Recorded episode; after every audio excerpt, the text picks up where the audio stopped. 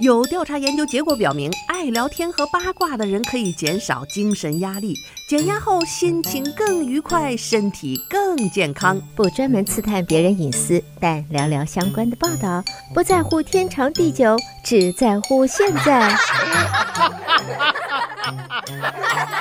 爱八卦，爱八卦，爱八卦，呱呱呱呱。听众朋友，大家好，欢迎来到今天的爱八卦节目，我是主持人明明。想要重复收听明明的节目，欢迎登录 YouTube 频道，搜索德州中文台来收听我们现场直播以及播播出过的节目。朋友们，大家好，明明开通了个人短视频的平台，在微信视频和 YouTube 上搜索“明明在美国”，抖音、小红书和 TikTok 上面搜索“明明信箱”就可以找到我的短视频了。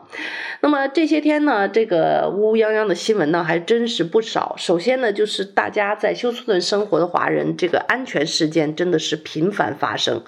前不久大家都听到过新闻报道，在这个中国城一个餐馆的工作人员凌晨回家之后呢，被被开枪，啊、这个射到这个躺在 ICU 里，失去了生活的能力，上有老下有小。呃，也是福建人，所以呢，福建同乡会啊和这个西南管理委员会也都发起了这个给他们家捐款的这样的一个活动。尽管如如此，还是杯水车薪，这一家人的生活还是非常的艰辛。在这种状况之下呢，又有新的治安事件又又又不断的出现了。就是这个这次呢，好在有惊无险，就是在这个百利时街的一家老板在银行取了现金之后被人跟踪，一直跟踪到中国城。好在呢，他最近因为就是参加他们福建同乡会的这个这个老乡的这个活动，他有点有防备，所以在他下了车都之后呢，直觉他感觉有人在跟踪他，所以他是有防备的。就在他马上就要进餐馆门之前呢，果不其然，这个就下手来抢了，要抢他的钱了。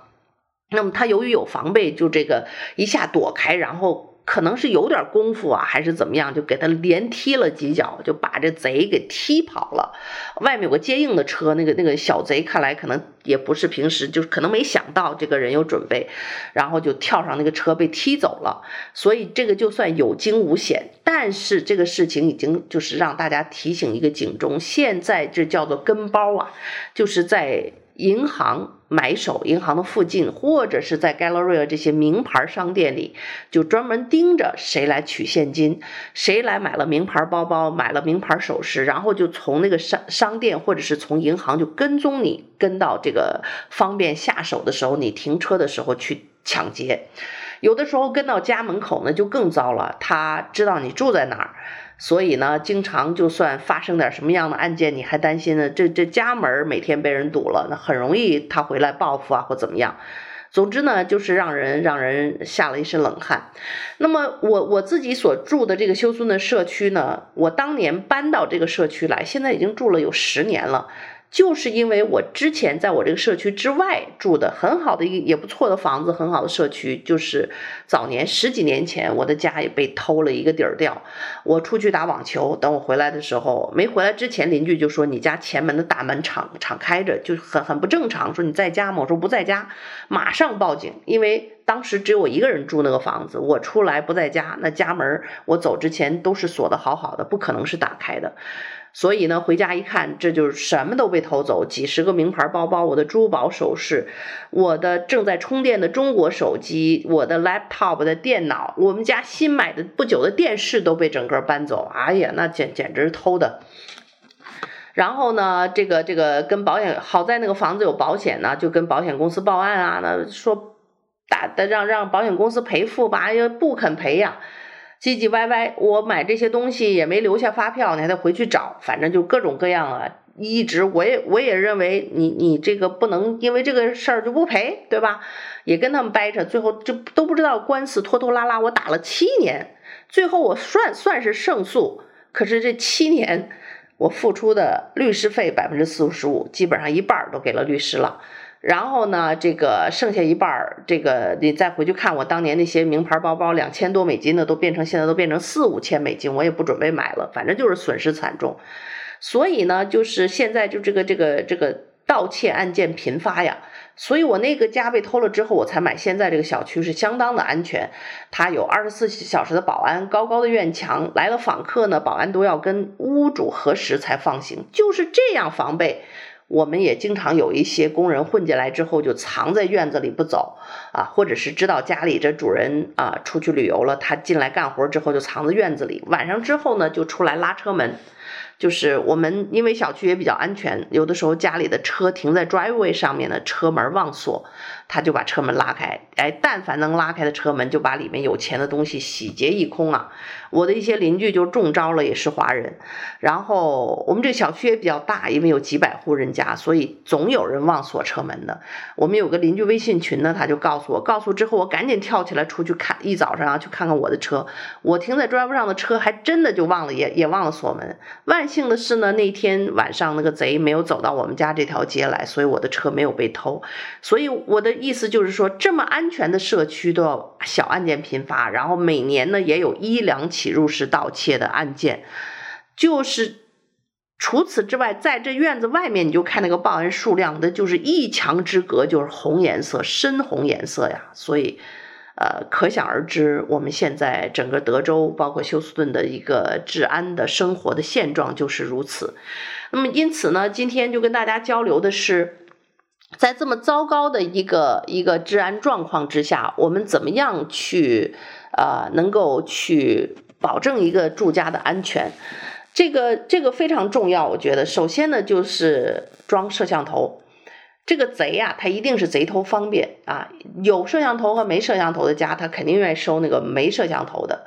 然后有时候呢，家里那个，如果你没有像我这么安全的小区，你最好是装那种，就是一有门破门而入，它连着那个 security company 的，就是那种报警公司的，他会直接就是。自动啊发那个报警给报警公司，报警公司会跟你核实家里有没有事儿。如果核实不上，那警察都会马上来你家敲门来来去看看情况的。啊，这是这个比较危险的地区。像我们家这个小区比相对比较安全的地方呢，你可以用这种不用花钱每个月月费的，你家里只要有 WiFi 呢就可以装上这种摄像头。我家里就用这种的，它连连着一个呃 memory card 啊，连着我的手机的 app。一旦有物体啊，活物移动，人类移动，它就马上拍摄，然后会发送到我的手机上，也会发送到这个一个它的存储的那个 SIM 卡里面。这样呢，就是贼他知道自己被拍下来呢，他就不太舒服，他就会尽量不找这样的房子下手。那么这个 security 公司，如果你要找呢，一定要找那些大的公司，放心的，这不要为了省那几个钱呢，去找一些小公司，因为呢，据说有一些豪宅最后被偷呢，就叫做监守自盗。啊，就是就是当年你找的那个装 security 的公司的工人，看到你家的情况啊，他才知道这是一个有利可图的家，这个才才日后想办法找你家下手，而且他自己装的 alarm，他知道怎么样去解除，知道那个哪里是死角。所以呢，经常是监守自盗。所以这个年头啊，你觉得这个漏富绝不是一个明智的事情。所以，如果说您住在一豪宅，家里也排场大，平时自己又喜欢名牌包包、名牌车，一看就是有钱人，你是真的要慎重啊。交往呢，有的时候不得已说，物以类聚，群人以群分。你也跟你那些富婆啊、有钱有钱朋友们一起混啊，大家不相上下，你没有太大的风险。但是呢，一旦作为家哈，如果你是这种稍微有一些钱的家，你也要轻易的这个要不要这个请陌生人到家里来做客，或者是说不太熟悉的这些人就来家里开 party，因为这些人经常是日后犯罪的一个一个由头，或者是用他的嘴去告诉别人这家人很有钱。你一旦被被别人盯上当做猎物以后，这个风险性就很大。那么。家里呢，这个装摄像头不要露富以外呢，这个家里的后院啊，经常也是这个家里的一个安防的一个漏洞。我前面那个房子被盗，就是从后院进去，然后把玻璃碎了以后，把门打开钻进来的。那我那天出门呢，还恰巧忘记了打开那个 alarm，就是那个报警器。然后呢，我一个邻居啊，我我回国之后，我们那个小区也是几百户人家，大概一共有二十五户人家在。大半年之间先后被盗，我们家是第二户被盗的，就之前那个社区，后来就就发现说这个真的是啊，这个贼偷方便啊，他会尽量选这个看起来房子比较好，门口停个好车的这样家庭。所以呢，这些露富，包括华人门口贴的这些春联啊、石狮子啊，都容易变成这个犯罪人盯住的目标。所以不要留下这些呃痕迹。那么后院呢，是一个经常家里安全的一个薄弱地带啊，贼一旦跳过这个 fence 进入你的后院，就到了一个无人看管的地带。你除了有一个摄像头可以及时报警以外呢，晚上有一个那种天一黑就自动亮的灯。据说呢，这种光明之下，贼就不太敢犯案啊，他总怕别人看见他，所以晚上犯案的或者是白天犯案，他们都喜欢黑暗当中啊，容易隐藏自己，容易进行盗窃。那么呃，当然电费现在也比较贵了，一晚上一晚上开着大幅的这个电灯也是很很费电。你可以选择那种啊。呃，有太阳能的这种啊、充电的这种应急灯，一旦晚上天黑，它就亮起来，用的是白天太阳能充的电，这样呢就可以一举两得了。另外呢，后院呢，这个也可以把那个呃，后院也是一个经常要接待朋友啊，要要要要这个活动的一个场所。有一家人呢，后院经常有一个漂亮的 patio。小偷有时候会通过后院进入到你的屋里。据说呢，你把那个后院的这个门啊，fence 都要修好，不要留有那种缝隙，轻易就可以掰开进来的。然后呢，这个经常容易出入的那个地方，那个 bush 就是你那个种植的植物，可以种一些像玫瑰一样带刺儿的植物。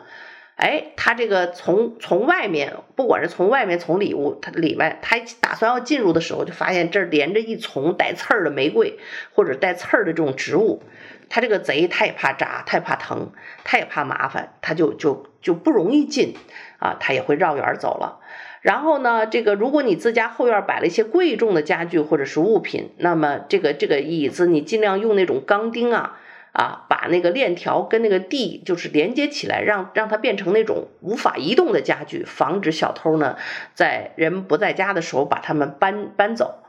那么用链条也可以穿过几件不同家具的底部，然后买来挂锁，把这些家具锁在一起，这样呢小偷就很难把它们搬走了。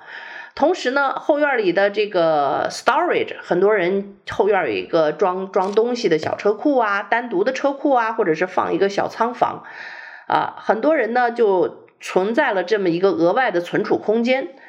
结果呢，就经常忘锁这个门，或者是这个没锁，压根儿就没有锁，所以这里呢也经常变成了一个小偷非常容易光顾的地方。所以建议大家用一个明晃晃的大锁头就把它锁上，保护你的财产。小偷一看呢，这房子不容易下手，他就找这个容易下手的地方去了，贼偷方便嘛。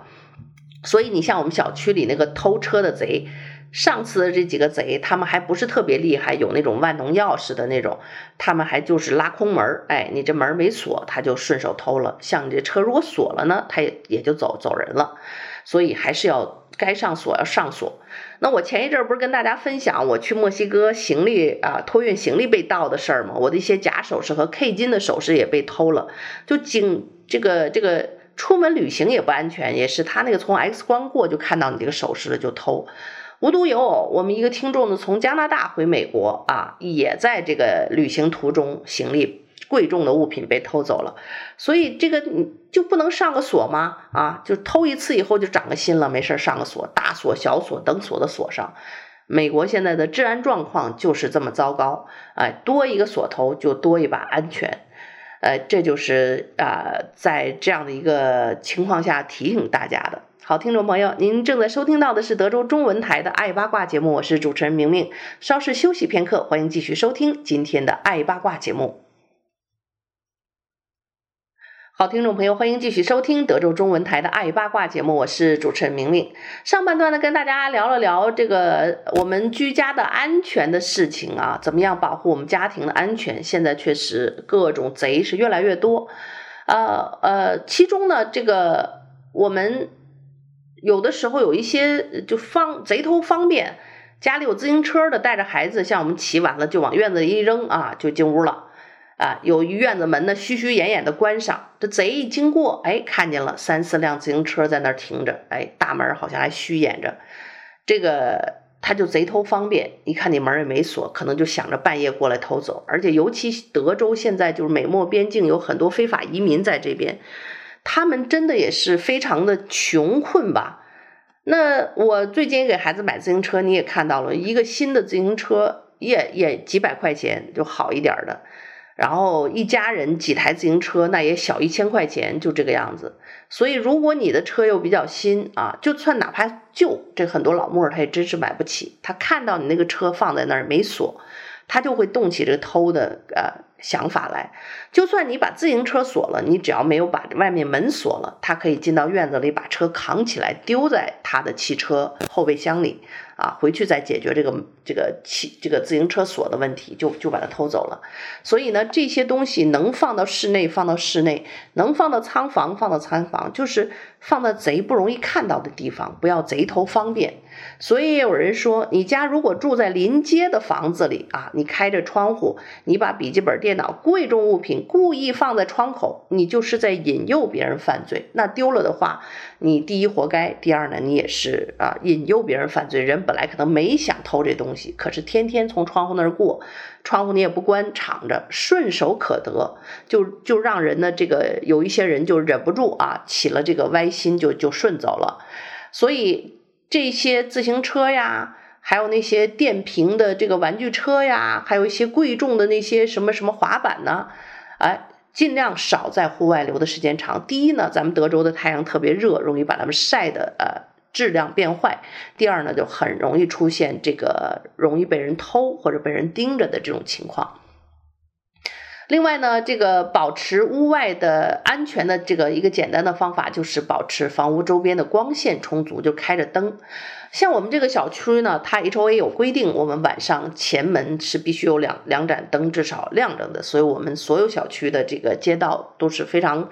亮堂，因为家家户户的前院的灯都亮着，这样呢，晚上不管是开车还是走路的人都会有着这个充足的照明。但是后院的灯因为没有要求，所以呢，这个有的人省电就漆黑一片啊，有的人家都是有个长明的，天一黑就亮了大灯照亮整个的后院，所以你就知道照亮整个的后院肯定是安全系数更高啊啊，所以为了省钱可以买那种太阳能的这种灯。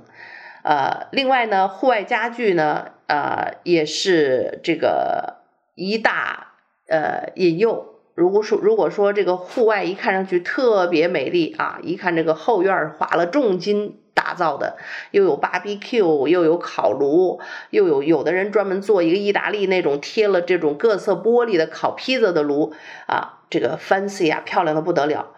我们都讲这美丽，你就冲院里啊，这个有的人。后院对着湖边，湖边还有一条公共的路径啊，路或者是马路。